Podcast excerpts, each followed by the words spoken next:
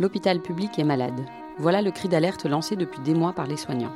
Et pourtant, moi, Laura, jeune pédiatre, je reçois régulièrement des propositions de remplacement, le fameux intérim médical, avec des rémunérations plutôt alléchantes. Jusqu'à 1200 euros net les 24 heures en pédiatrie, alors qu'une aide-soignante gagne 1400 euros net par mois et que les hôpitaux croulent sous la dette. Et je suis loin d'être la seule à m'en étonner. 2200 euros net pour 24 heures de garde, sans compter la prise en charge des frais de logement, de déplacement et de restauration. Voilà ce que touche le médecin intérimaire de garde aujourd'hui aux urgences de Mulhouse. Alors, avec Antoine et son Zoom, on a cherché à comprendre cette situation qui a l'air scandaleuse. On voulait savoir si ce recours à l'intérim est régulier, qui sont ces médecins intérimaires et comment les hôpitaux en arrivent à de telles dépenses. Pour cela, on a rencontré de nombreux acteurs du système de santé hospitalier. Ces situations avec des, gardes à 2000 euros, il y a eu l'exemple de Mulhouse qui a été donné pour la garde de Noël à 2200 euros. Il y en a en fait partout. Anne Vernet, présidente du SNFAR, le syndicat national des praticiens hospitaliers anesthésistes réanimateurs élargis. C'est des choses qu'on ne sait pas trop, qui sont des, choses qui sont contractualisées entre les directeurs et les gens qui font de l'intérim. Euh, moi, j'ai aperçu un contrat parce qu'il traînait dans une poubelle, hein, qui était de 2400 euros pour euh, deux jours de bloc de 8h à 18h. C'est encore plus que 2200 euros à Mulhouse. Donc c'est des choses qui se, qui se font. Quand on est intérimaire, on gagne donc très bien sa vie. Tellement bien que la ministre de la Santé Agnès Buzyn a décidé d'intervenir. Nous faisons aussi face à des mercenaires aujourd'hui qui sont des médecins, vous le savez, qui travaillent à la journée, parfois payés 2000 euros par jour, et qui sont aujourd'hui responsables en partie du déficit de petits hôpitaux périphériques sur lequel j'ai pris un décret pour limiter leurs revenus. Alors, le décret Buzyn-Quesaco. C'est un décret qui est sorti en novembre 2017 et qui vise à encadrer les rémunérations des médecins intérimaires. En 2018, c'était 1400 euros bruts pour 24 heures de travail, pour arriver à 1170 euros bruts depuis le 1er janvier de cette année. Sauf que ce décret n'a pas franchement l'air d'être respecté.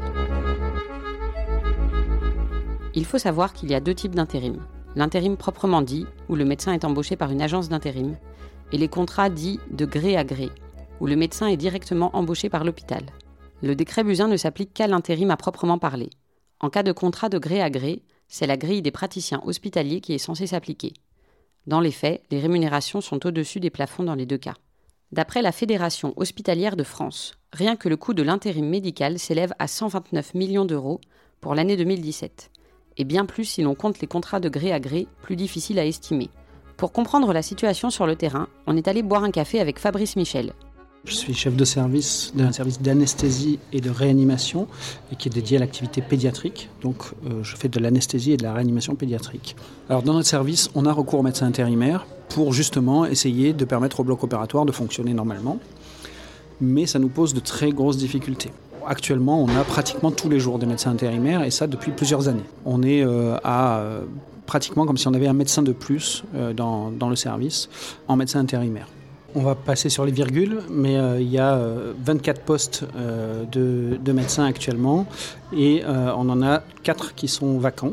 On sait que théoriquement, il faudrait qu'on ait au moins 28 postes. Donc il y a actuellement un déficit de 7 médecins par rapport à notre activité. Et par rapport aux besoins de la population, on estime que euh, l'activité pourrait supporter euh, une trentaine de médecins avec euh, l'ouverture de lits qui serait nécessaire, qui sont actuellement fermés et qu'on ne peut pas ouvrir parce qu'on n'a pas tous les personnels médicaux nécessaires. Donc c'est un gros déficit. On a pensé que c'était peut-être un cas isolé. Alors on a rencontré d'autres médecins, dont Étienne, qui est psychiatre dans un hôpital périphérique en Rhône-Alpes. Dans mon service, on est censé avoir euh, six postes quand on est effectif euh, plein. Là, en ce moment, on est 2,5 médecins. On est deux médecins à temps plein et un à mi-temps. Et il y a trois intérimaires. Du coup, plusieurs euh, qui sont là pendant pas mal de temps. Il y en a quelques-uns qui sont là juste pour une semaine. Donc ça tourne. Et puis il y en a d'autres qui sont là plus pour des périodes de trois semaines. Et là, en ce moment, on en a un qui est carrément là pour six mois. Et du coup, il a un contrat toujours d'intérimaire avec les mêmes payes, euh, sans l'engagement institutionnel qu'on peut demander aux médecins titulaires, sans participer à la ligne de garde ou aux lignes d'astreinte. Pour l'instant, je suis praticien hospitalier contractuel, donc euh, je suis à une base euh, avec les impôts à la source qui sont enlevés, je suis sur une base de 3500 euros à peu près. Et les médecins intérimaires, sont sur une base du jour travaillé. Donc c'est 600 euros par jour, fois 20, ça fait 12 000 euros. Voilà. Sachant qu'il y a certains intérimaires à qui on a proposé de faire des gardes. il y a eu beaucoup d'intérimaires qui disaient non, qui disaient si vous me faites faire des gardes, je ne viens pas vous aider. Et il y a certains intérimaires qui ont dit ok, mais on veut en reparler avec la DRH.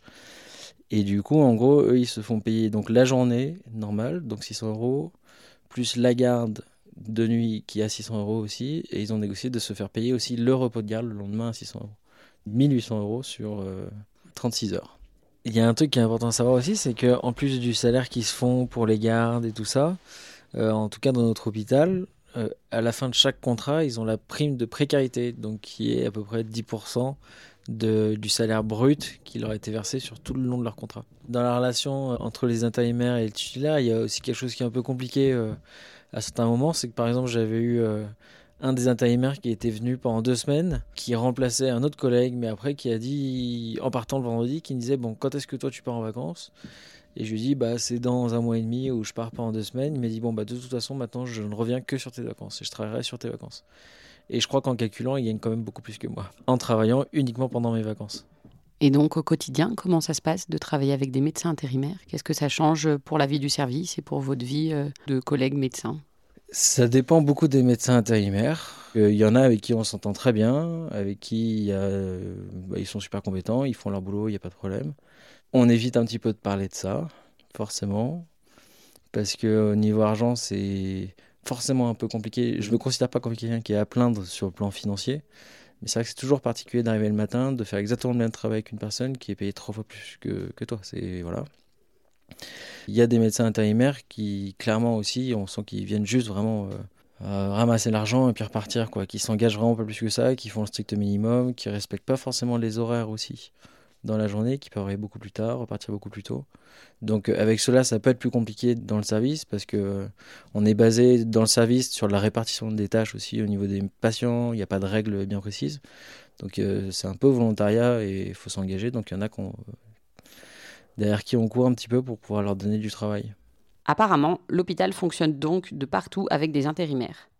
On a voulu avoir le point de vue du côté des directions hospitalières. Philippe Guinard est syndicaliste à EFO pour les cadres hospitaliers. Et pour lui, c'est clair. On est évidemment très très loin des plafonds réglementaires qui avaient été euh, fixés fin 2017 pour s'appliquer à partir de 2018. Mais pourquoi on paye tant ces médecins alors que c'est manifestement illégal? Je ne vais pas faire de, l'économie de, bas niveau, mais enfin, il y, a, une offre et une demande. Patrice Beauvais, directeur d'hôpital et syndiqué chez FO. Lorsque la demande est plus forte que, que l'offre, il est évident que le choix qui s'impose, qui se pose au directeur d'hôpital, il est simple, c'est assurer la permanence des soins ou alors euh, aller au-delà de ces plafonds. Euh, c'est un choix qui est difficile, euh, comme on dit, c'est un choix cornélien. En même temps, la mission première de, de l'hôpital, c'est d'assurer sur un territoire donné une permanence en matière d'offre de soins. Et l'élément financier qui doit être un élément qu'on doit prendre en compte est un élément qui peut venir en contradiction euh, avec euh, cette permanence qu'on se doit d'assurer. Parfois, on est amené à, aller au-delà de, ces plafonds. C'est pas ce qu'on souhaite, mais en même temps, on pense aux populations qu'on doit desservir, aux urgences, euh, à cette permanence des soins qui est majeure, et en particulier en, milieu rural et semi-rural, où l'offre libérale est elle-même manquante. donc il peut arriver que, que les textes ne soient pas parfaitement respectés. Euh, c'est pas du tout un choix des directeurs d'hôpitaux, c'est une situation de fait qui s'impose à eux.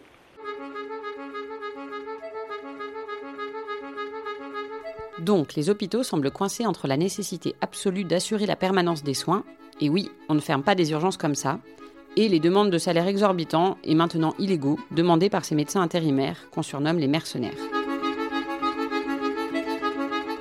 Mais qui sont-ils? Là, on retourne au café avec Fabrice Michel, chef de service en anesthésie-réanimation. Les médecins qu'on a, c'est des médecins qui ont fait le choix, je pense, euh, initialement dans leur carrière, de ne pas se stabiliser, de ne pas prendre un poste définitif dans un endroit, probablement par euh, un choix de diversité, de vouloir voir pas mal de choses. C'est des gens qui voyagent souvent, qui vont avoir des périodes où ils ne travaillent pas du tout, puis des périodes où ils travaillent beaucoup. Et donc c'est une très grosse souplesse dans leur organisation. De temps en temps, il y a des médecins dont on sent que euh, c'est des gens qui ont fait le choix de ne pas beaucoup travailler, qui travaillent très ponctuellement. Nous, on évite. Il est arrivé qu'il euh, y ait des médecins intérimaires euh, qu'on ait une fois et puis on, dit bon ben non ça correspond pas, c'est des gens qui vont pas s'impliquer parce que dans l'activité ultra spécialisée qu'on a, on est obligé de, s'impliquer, de, travailler un minimum pour pouvoir avoir la compétence nécessaire. Et ça c'est la vraie difficulté dans l'hyper spécialité c'est des médecins étrangers, euh, d'origine étrangère euh, ou étrangers. On a euh, actuellement un médecin italien qui travaille avec nous depuis très longtemps en, intérim et qui après éventuellement peuvent prendre un poste ou pas. Et voilà, clairement, c'est des gens qui profitent d'un système qui est en tellement grande pénurie de médecins anesthésistes qui profitent de ce système-là, pas forcément avec de mauvaises intentions. Hein. C'est des gens qui, voilà, qui profitent pour vivre comme ils ont envie de vivre. Des égoïstes alors, ces intérimaires qui travaillent quand ils veulent sur le dos de l'hôpital Pour Anne Vernette, du SNFAR, c'est plus compliqué. Beaucoup d'intérimaires sont des gens qui sont déçus de l'hôpital ou qui sont à temps partiel à l'hôpital et puis qui font de l'intérim sur le reste de leur temps. Euh, ça, ça, ça, se fait beaucoup aussi. Et pourquoi ils font de l'intérim? Parce que ça leur permet de ne pas s'investir et de ne pas se retrouver dans des conditions de travail difficiles parce que ce qui vous pèse, c'est beaucoup la structure hospitalière, l'organisation, le fait de ne pas pouvoir maîtriser quoi que ce soit, euh, et puis la rémunération, bien sûr, qui est, nettement plus importante, puisque vous pouvez gagner en, deux jours ce que vous gagnez en un mois ailleurs. On s'est dit que le plus simple, ce serait encore de rencontrer un intérimaire. Le problème, c'est qu'il n'est pas si facile d'interroger les principaux intéressés. Beaucoup d'entre eux ont refusé de nous répondre ou n'ont jamais donné suite, mais on a fini par en trouver un.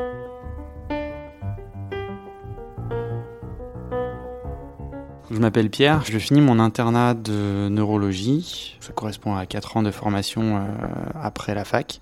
J'ai déjà fait régulièrement, je fais, des remplacements euh, dans diverses structures. Pendant mon internat, surtout à la fin de l'internat, parce qu'on peut remplacer à partir de 2 ans et demi de, formation. Un remplacement, ça correspond juste à effectuer une mission durant quelques jours à quelques semaines, voire à plusieurs mois, dans une structure, donc que ce soit euh, un cabinet libéral euh, ou une structure hospitalière, publique ou privée, où il y a un manque d'effectifs euh, médicaux. Moi, j'ai fait que des remplacements en structure hospitalière et les remplacements à l'hôpital, ça fonctionne par de, par de l'intérim.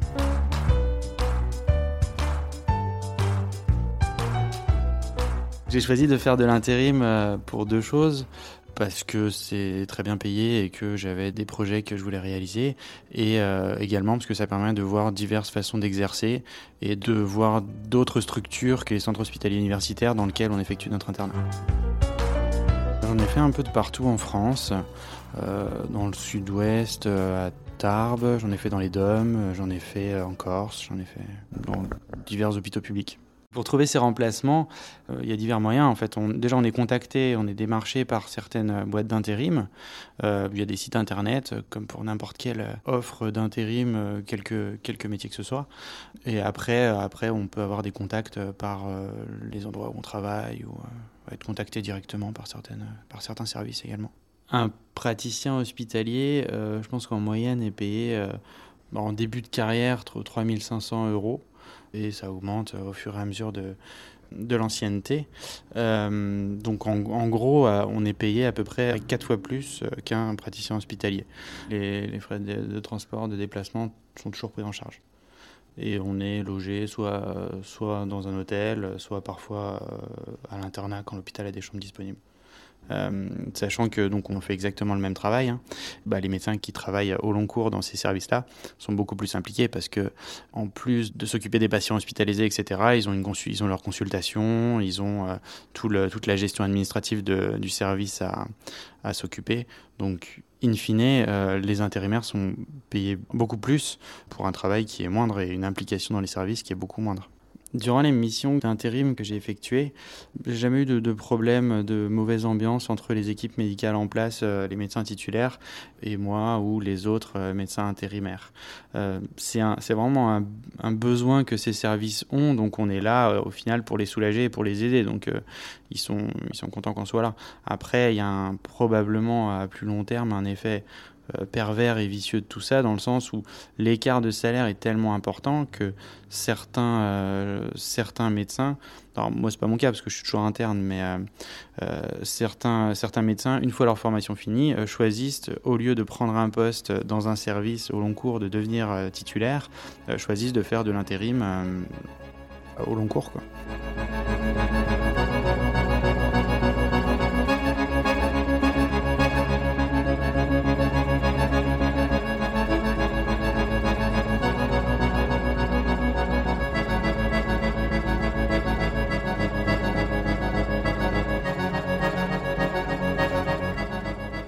On retrouve Philippe Guinard, délégué syndical FO, pragmatique. De toute façon, un établissement, il va euh, agir, je dirais, par nécessité. Hein. et d'ailleurs, euh, moi, j'ai à l'esprit euh, des situations évoquées par des collègues disant, de toute façon, l'ARS ne veut pas que je ferme ma ligne de SMUR ou ma deuxième ligne de SMUR. Donc, je dois maintenir ces lignes de SMUR. Euh, L'ARS exige qu'elle soit maintenue, il s'agit d'assurer les secours, etc. Donc je recrute. Et on arrive à des situations euh, de, clash où euh, un chef d'établissement dit bah non, ce n'est pas possible avec ce qu'on nous demande, donc je ferme ma deuxième ligne de SMUR. Ça veut dire que ça se reporte sur les autres services de SMUR. Prise de risque, voilà, on, est dans des situations de crise à ce moment-là. 2200 euros net Et quand on parle de l'affaire de Mulhouse à Patrice Beauvais, directeur d'hôpital, ça ne l'étonne pas franchement. Les périodes de fête sont des périodes où, euh, entre guillemets, les enchères montent où on se retrouve confronté à, ce choix entre la permanence des soins, c'est quelque chose qui, est incontournable parce qu'on ne peut pas laisser un territoire sans, urgence et sans mur, euh, et puis d'autre part des impératifs financiers et une permanence des soins euh, avec euh, un milieu d'intérim médical qui n'est pas toujours parfaitement régulier, c'est toujours un petit peu difficile. Donc les, les plafonds du décret euh, de 2017, malheureusement parfois on est obligé d'aller au-delà. Il y a des hôpitaux qui font 1500 accouchements qui, un soir de fête, par exemple, c'était dans le nord de la France, se sont retrouvés sans obstétricien. Qu'est-ce qu'on doit faire dans ce cas-là? Est-ce qu'on a recours à, l'intérim à, des prix exorbitants? Ou alors est-ce qu'on ferme une unité qui fait 1500 euh, ou 1700 accouchements par an? Donc c'est très compliqué. C'est pareil pour la réanimation pédiatrique, c'est pareil.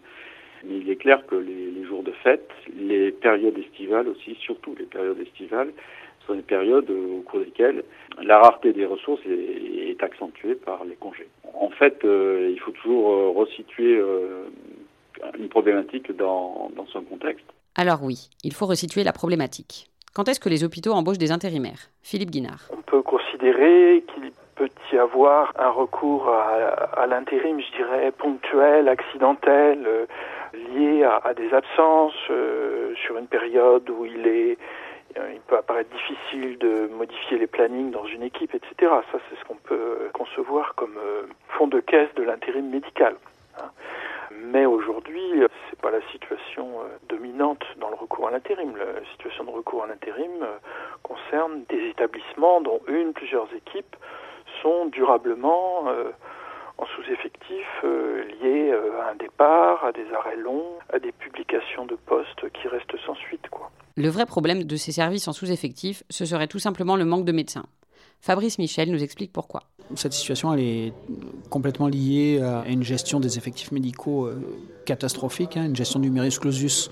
Euh, dans les années 90, on, disait euh, déficit de la sécurité sociale, c'est parce qu'il y a trop de médecins, donc on arrête de former des médecins. Et donc on a arrêté de former des médecins, et en particulier des anesthésistes comme c'était quand même un peu prévisible, euh, la demande a explosé, et en particulier la demande d'anesthésiste, parce que tous les gestes techniques qu'on fait aujourd'hui, on les fait sous anesthésie pour le confort des patients. Donc il y a une énorme demande, avec beaucoup moins de médecins qu'avant. Le temps de travail a diminué, sans aucun préjugé. Euh, il y a une féminisation qui diminue sans doute aussi le temps de travail. Et puis une génération de médecins actuellement qui a décidé de travailler moins que ce que travaillaient leurs leurs prédécesseurs. Et donc, euh, très clairement, il y a moins de temps disponible pour une activité beaucoup plus importante. D'accord, il manque de médecins, mais pas seulement. Dans l'hôpital d'Étienne, la situation est différente. Pour nous, c'est pas forcément qu'un problème de manque de médecins sur l'hôpital, sachant qu'il y a la plupart des intérimaires qui bossent dans notre service ou notre hôpital, ils travaillent pas dans d'autres villes ou à d'autres endroits. Si eux, ils bossaient tous à plein temps dans notre hôpital, on aurait beaucoup trop de médecins. Beaucoup trop. Anne Vernet, présidente du SNFAR, un syndicat de médecins. Actuellement, on, arrive à un chiffre moyen qui est de 30% de postes praticiens vacants, donc euh, quasiment un tiers des, postes euh, souhaités dans les, dans les hôpitaux pour les médecins ne sont pas euh, pris par des praticiens titularisés. Donc à 30%, ça commence à devenir extrêmement tendu et, et la situation fait qu'on est obligé, pour faire tourner l'hôpital, de recruter des médecins intérimaires notamment dans des spécialités de, médecine d'urgence, anesthésie réanimation, il y a des soucis aussi en radiologie, il y a des soucis en pédiatrie, en cancérologie, enfin dans beaucoup de spécialités. Alors, les médecins désertent l'hôpital public. Fabrice Michel nous en donne quelques raisons. La première euh, réponse qui vient à l'esprit de toutes les personnes à qui on pose euh, la question, c'est des problèmes de rémunération. À Marseille, on est dans un secteur où il y a une forte concurrence des hôpitaux privés et euh, qui fait qu'on va recruter des médecins anesthésistes avec des conditions de travail bien plus favorables que celles du secteur hospitalier. Plus favorables, en tout cas en apparence, et avec une rémunération nette au mois qui est beaucoup plus importante. Mais c'est peut-être pas le seul, le seul moteur de, la fuite des médecins des hôpitaux. Euh, il y a un vrai, vrai problème organisationnel, un vrai problème de fonctionnement dans les hôpitaux à l'heure actuelle, en tout cas dans celui où je travaille. Et aujourd'hui, il y a un manque de reconnaissance certain. On peut donner des, exemples. Hein. Il y a des médecins qui travaillent dans des conditions désastreuses, qui n'ont même pas de, quoi se connecter à un ordinateur dans la journée, euh, à qui on ne peut pas donner de bureau. De temps en temps, il y a des bureaux euh, qui font 3 euh, mètres carrés au milieu d'un passage, qui n'ont même pas de fenêtre, par exemple. Enfin bref, il y a des, conditions où le médecin est pas reconnu et on s'expose, on s'expose à des, choses difficiles, à des gens souvent très gravement malades. En pédiatrie, il y a une charge psychologique qui est conséquente et tout ça, c'est pas reconnu. On trouve plus de médecins pour faire des gardes, donc certes, la rémunération, ça joue un rôle, mais c'est peut-être pas le, point essentiel. Récapitulons. Il manque de médecins et une bonne partie d'entre eux préfèrent travailler ailleurs que dans le public. Alors quelle solution pour lutter contre cet intérim qui coûte cher à l'hôpital? Une garde de 24 heures, c'est souvent un mois de salaire d'aide-soignant. Agnès Buzyn voulait encadrer ces rémunérations exorbitantes. Anne Vernet n'est pas d'accord. Ça va faire que les intérimaires ne vont pas aller dans les endroits où on encadre, c'est déjà le cas. Hein, il y avait même des listes noires qui avaient été publiées par un syndicat de médecins remplaçants. Et puis, euh, puis les gens feront autre chose. Hein. Il y a de la place partout. Si les gens estiment que l'encadrement de l'intérim n'est pas suffisant, ils iront faire des choses ailleurs. Et c'est les praticiens qui vont encore plus en souffrir parce qu'ils n'auront pas d'intérimaire pour les soulager, pour pouvoir permettre de faire tourner l'hôpital correctement. Et on rentre dans une spirale infernale dans laquelle on est rentré, qui fait que bah, c'est encore plus difficile. Donc les gens partent encore plus et c'est encore plus difficile, etc. En décembre dernier, le gouvernement avait tenté de faire passer un amendement pour que les comptables puissent s'opposer à des rémunérations trop élevées. Mais le décret a été déclaré irrecevable par les députés. Mais qu'est-ce que ça aurait changé? Pas grand-chose pour Philippe Guinard. Ce qui était évoqué, c'est de demander aux comptables de faire des contrôles et donc de bloquer un établissement euh, qui euh, n'appliquerait pas. Cela dit, là se, pose la question de l'état de nécessité de l'établissement le chef d'établissement concerné, si euh, l'agence régionale de santé lui dit non, monsieur le directeur, vous ne fermez pas votre ligne de SMUR, le chef d'établissement concerné, il va réquisitionner le comptable pour que ça soit payé quand même. Pour Patrice Beauvais, au contraire, c'est les agences d'intérim qu'il faut mieux contrôler. Le point qui, m'a toujours euh, ennuyé, c'est le fait que euh, l'hôpital est surcontrôlé et ces agences ne sont pas plus que ça. Si on veut agir sur le phénomène de, l'intérim médical, le contrôle doit s'exercer naturellement sur l'hôpital, mais l'hôpital euh, est plutôt bien contrôlé à travers le travail des chambres régionales des comptes, le contrôle qui est exercé par les agences, par les comptables publics, par les commissaires aux comptes pour un certain nombre d'établissements. L'attention euh, devrait être portée également sur les agences d'intérim, parce que parmi les agences d'intérim, il y a des agences d'intérim qui ont pignon sur rue depuis de nombreuses années et qui ont la confiance des hospitaliers. Par contre, il y a des agences d'intérim ces quelques dernières années qui sont créées et euh, dont la crédibilité est moindre, mais en même temps, c'est tout un secteur qui est plus ou moins régulier ou tout au moins qui devrait être mieux régulé. Il y a une demande, c'est à l'hôpital public, mais il y a une offre, c'est au niveau de, des agents d'intérim. Et euh, si on veut que l'intérim soit mieux régulé, il faut, il faut, à la fois agir sur les demandeurs, qui est déjà le cas, et puis euh, sur les offreurs, ce qui est peut-être moins le cas. Elles font monter les enchères, ces agences d'intérim? Le milieu est très hétérogène. Il y a des, agences qui, sont des agences qu'on considère comme sérieuses et, celles-là, euh, je je dirais, ne font pas, entre guillemets, monter les enchères. Il y a des agences, par contre, qui ont une, vision à, courte vue, qui sont créées pas forcément depuis très longtemps, qui n'ont pas recours forcément aux meilleurs médecins et qui peuvent être tentés par cette facilité.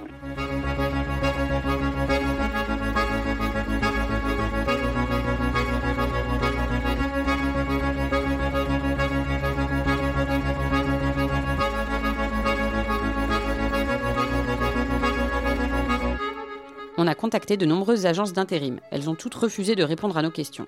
Et pourtant, on en avait des questions, notamment à Prodi Santé, un des leaders du secteur qui m'envoie tous les jours des offres illégales au-dessus du plafond et qui a des bureaux en Espagne, au Canada, aux Émirats arabes unis, au Panama et à Singapour. Rien en France. Bizarre. Mais on n'en saura pas plus. Pour contrer le pouvoir surpuissant des agences, l'idée a été de créer ce qu'on a d'abord appelé un service public de l'intérim. Nicolas Porte, avocat spécialiste du droit de la santé, nous en explique les contours. Dans les grandes lignes, il s'agit en fait de, créer à l'échelle des GHT des équipes de médecins remplaçants euh, qui pourraient exercer sur les différents établissements constituant le groupement hospitalier de territoire. Ça permet d'une part effectivement à ces établissements de ne plus se, livrer une concurrence délétère parce que c'est des phénomènes aussi euh, qui ont pu être constatés des établissements géographiquement proches et qui parfois même font partie du même groupement hospitalier de territoire se livrent une forme de concurrence pour attirer euh, des, médecins intérimaires donc euh, effectivement avec euh, des tarifs qui, qui montent, des tensions qui peuvent aussi surgir entre, entre ces établissements. Ici, Nicolas Porte évoque le cas du GHT, le groupement hospitalier de territoire de la Drôme, qui regroupe entre autres l'hôpital de Romans et celui de Valence. Au sein du GHT, le docteur B a choisi de se mettre en disponibilité de l'hôpital de Romans pour faire de l'intérim à Valence. Entre avril et octobre 2017, il perçoit 21 000 euros pour 31 jours de travail, soit l'équivalent de 4 mois de travail à l'hôpital de Romans. Contacté, le docteur B n'a pas donné suite à nos sollicitations.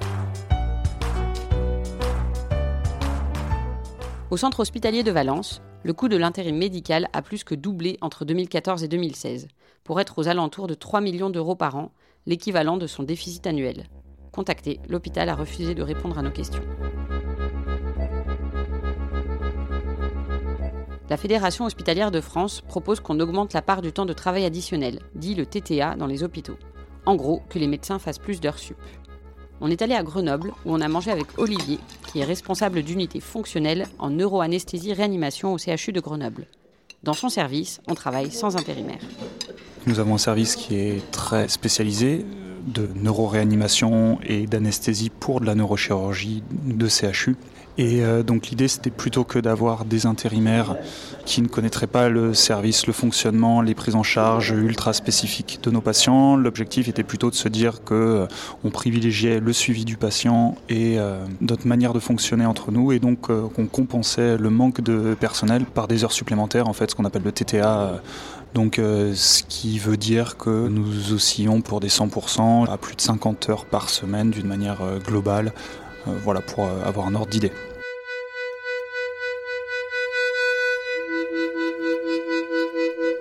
50 heures par semaine. Et encore, ce service a moins de postes vacants que la moyenne nationale, 20% contre 30% en moyenne. Et nombreux sont les services où les médecins travaillent déjà 50 heures par semaine, sans temps de travail additionnel. Alors, toujours autour de son café, on retrouve Fabrice Michel.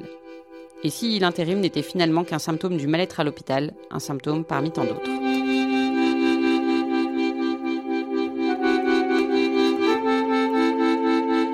Il faut voir que depuis 10 ans, les hôpitaux font des économies. Depuis 10 ans, euh, il y a des restrictions budgétaires, il y a une baisse de l'ONDAM chaque année, enfin une, augmentation insuffisante de l'ONDAM, c'est pas une baisse, mais c'est une augmentation insuffisante, et donc il y a des restrictions chaque année, chaque année, chaque année. L'ONDAM, c'est euh, une enveloppe budgétaire qui est dédiée à la, à la, prise en charge des soins, et on a des soins qui augmentent à peu près de 4% chaque année, et euh, l'ONDAM augmente à peu près de 2%. Donc chaque année, on a un déficit de 2% qui n'est pas comblé, ce qui a mis petit à petit euh, les hôpitaux euh, en, difficulté majeure. Hein. Ça fait faire des économies à l'État et ça met les hôpitaux en très grande difficulté. On a tous entendu parler des blocs opératoires qui ferment au mois de décembre parce qu'il n'y a, plus, a plus de moyens, du matériel qui ne se renouvelle pas, du personnel extrêmement limite. Actuellement, par exemple, c'est un exemple que j'aime bien donner, mais on compte les infirmières avec deux chiffres après la virgule. C'est-à-dire que dans mon service, par exemple, j'aurai 64,48 infirmières. Voilà. Tellement on en est à, essayer de, gérer le déficit. C'est contre ça qu'on se bat aujourd'hui. C'est une volonté politique qui a l'air Évidemment, c'est jamais affiché comme ça, mais euh, qui a l'air de vouloir réduire euh, l'hôpital public à, son strict minimum. L'hôpital public coûte cher euh, et on veut le sectoriser à une activité de recours. On peut tout imaginer. Je pense que ça peut être une, volonté politique et, peut-être même pas choquante. Ce qui est très choquant, c'est qu'on ne le dit pas. Ce qui est très choquant, c'est qu'on privatise la médecine très lentement, très progressivement, et que personne n'ose le dire aux électeurs. Et ça, c'est euh, un vrai, vrai problème. Donc aujourd'hui, le mouvement qui se lève contre le gouvernement, euh, il ne se lève pas contre le gouvernement, il se lève pour l'hôpital public. Et euh, c'est très clairement ça qui est défendu actuellement, c'est la volonté d'avoir un service public qui puisse soigner les plus démunis de la même façon qu'on va soigner les plus aisés, avec les mêmes moyens.